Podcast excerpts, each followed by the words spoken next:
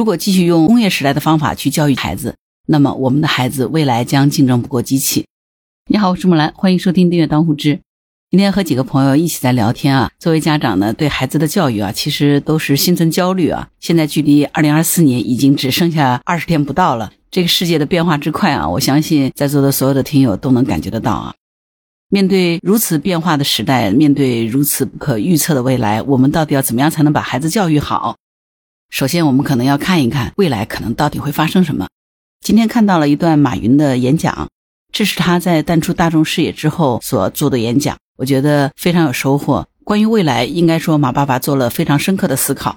今天就跟大家分享一下马云这段演讲视频的内容，我相信你一定会有所收益的。马云说：“如果继续用工业时代的方法去教育今天的孩子，那么我们的孩子在未来将竞争不过机器。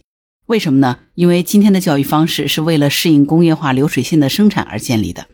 过去这几年呢，很不寻常哈，世界发生了巨大的变化，疫情呢也带来了巨大的挑战。但是呢，在所有今天巨大的不确定当中，有一件事儿是确定的，这件事儿呢就是数字化的趋势它没有改变。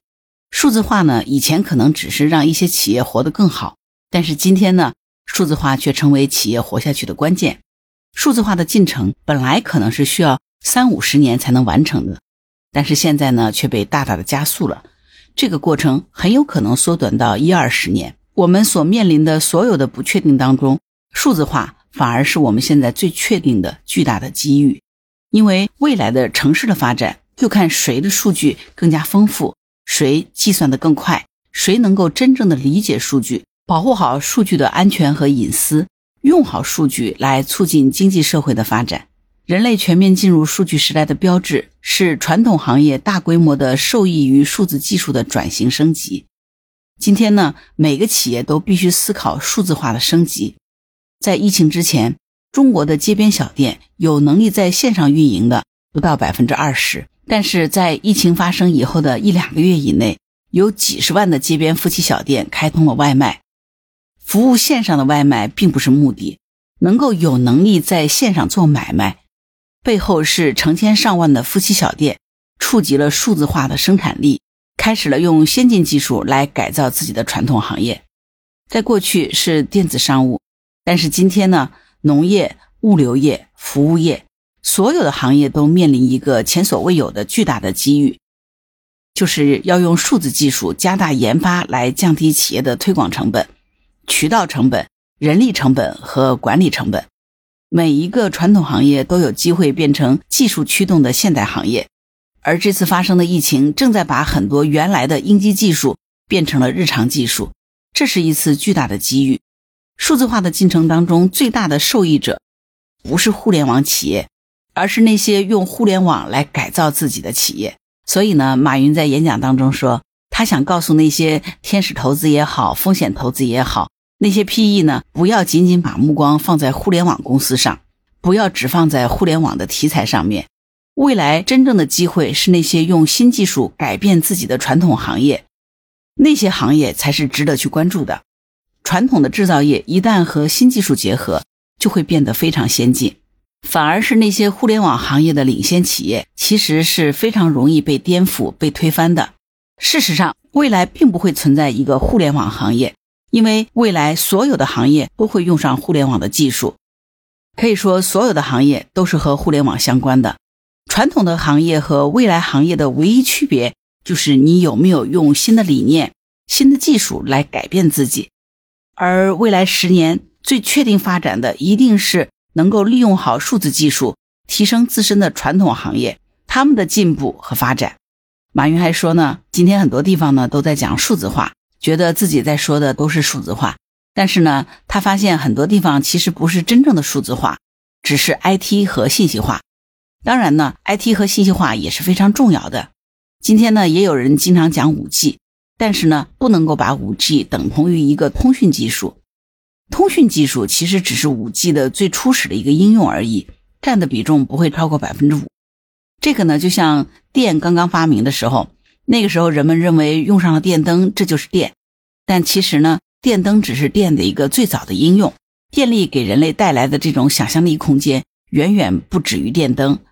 而真正的五 G 时代呢，其实是万物互联的时代，是一切业务数据化、一切数据业务化的时代，是制造业和服务业的全面数字化的时代，是人类全面进入 IOT 物联网的时代。所以呢，在过去呢，我们看一家企业的规模，可能是会看它的用电量，但是今后呢，我们一定会看它的数据使用量，看这家企业共用了多少万物互联网的数据。看这些数据在多大程度上驱动了生产、驱动了管理、驱动了市场。过去的制造业的技术投入是在设备上的投入、流水线上的投入，但是现在呢是在数字化流程的改造、数字技术和人才的投入，是在产品的数字化改造上所进行的投入。在咱们中国有全世界最大的服装生产流水线，但是未来的服装工厂接一万件衣服的订单，这不是能力。能够接一件衣服的订单才是真正的能力。作为咱们中国呢，是出口的大国，传统的外贸出口方式会受阻，但是数字化跨境业务已经迅速的蓬勃的发展起来了。未来的跨境贸易也是建立在全球支付、全球物流，还有数字化通关等新的基础设施之上的贸易，不是跨国公司和集装箱，而是中小企业和小包裹。在过去呢，天上飞的是客机为主。但是未来呢，很有可能天上飞的飞机大部分都是货机，数字化会真正的撬动中国的内需。咱们国家十四亿人口的内需远远没有被发掘，而数字技术的发展呢，会让中国的内需进入一个全新的阶段。过去呢，美国人靠三亿人的内需撬动了世界经济，而未来呢，是中国十四亿人口的内需会推动世界经济的发展。这个内需的消费不仅仅只是富人的消费，低收入人群的消费呢，才是实实在在的可以持续的内需力量。互联网的数字经济正在凝聚这种强大的内需力量，在咱们国家三四五线城市是有着巨大的市场和潜力的。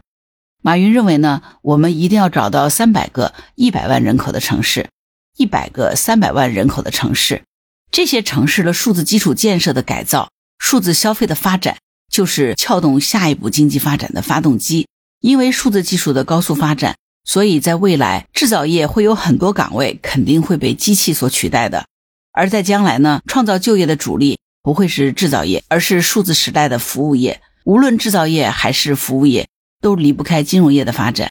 过去的金融体系呢，是人找钱，企业找钱，但是未来的新金融体系呢，是会让钱去找人，钱去找企业。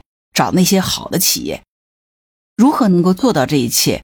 核心就是要靠智能，要靠大数据，靠云计算和区块链。今天很多地方都有了区块链的标签，但实际上呢，他们和真正的区块链的关系并不大。区块链实际上是隐私和数据安全的解决方案。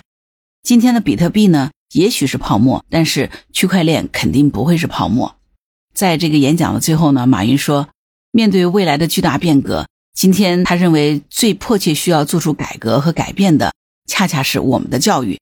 咱们中国现在每年不到一千四百万的新生儿童，这是咱们国家最宝贵的脑矿。他们的教育方式决定了国家和社会的未来。如果我们继续用工业时代的教育方法去教育今天的孩子，我们的孩子未来将竞争不过机器。其实今天的教育方式呢，是为了适应工业化流水线生产而建立的，而我们需要的是面向数字时代的新的教育方式，需要面向未来的教育。今天我们面临经济社会技术的巨变，就像是我们的飞机正在突破云层的颠簸期，只要能够坚定方向、信念和行动，就一定能够应对挑战，把握好机遇。这就是马云的演讲，我不知道你听了以后有何感想。反正这段演讲我是看了好几遍，我觉得他说的太对了。包括未来经济的走向、未来行业的变化，以及未来的发展趋势和教育的改变，其实他所说的内容跟我们的生活是息息相关的。当然，你会说，也许我们只是普通的打工者，我们也没有什么企业，所以他在说的那些商业经济的，我不太感兴趣。可是，如果你是父母、是家长，马云说的。我们今天不能够再继续用工业时代的教育方法去教育我们的孩子，否则我们的孩子未来将竞争不过机器。这句话，请一定要牢记。如果我们今天还是只是沿用过去的老思路，把孩子培养成一个刷题的机器，不鼓励他们创新，不鼓励他们独立思考，遏制了他们的创造力。在这样的情况下教育出来的孩子，未来肯定是要被机器所淘汰的，因为人工智能淘汰的就是这样的人。所以在孩子的教育当中，如何能够保护好孩子的创新力、创造力、独立思考能力、勇于开拓的能力，让他们敢于去试错，这个可能需要我们每一个做父母的人要去认真思考并付诸行动的。好啦，关于本期话题，你有什么想法？欢迎在评论区留言。如果你喜欢木兰的节目，欢迎订阅、点赞、转发当付知。当然，如果你喜欢木兰，也欢迎你加入木兰之家听友会。请到那个人人都能发布朋友圈的绿色平台，输入木兰的全拼下划线七八九，就可以找到我了。好啦，今天就到这儿，我是木兰，拜拜。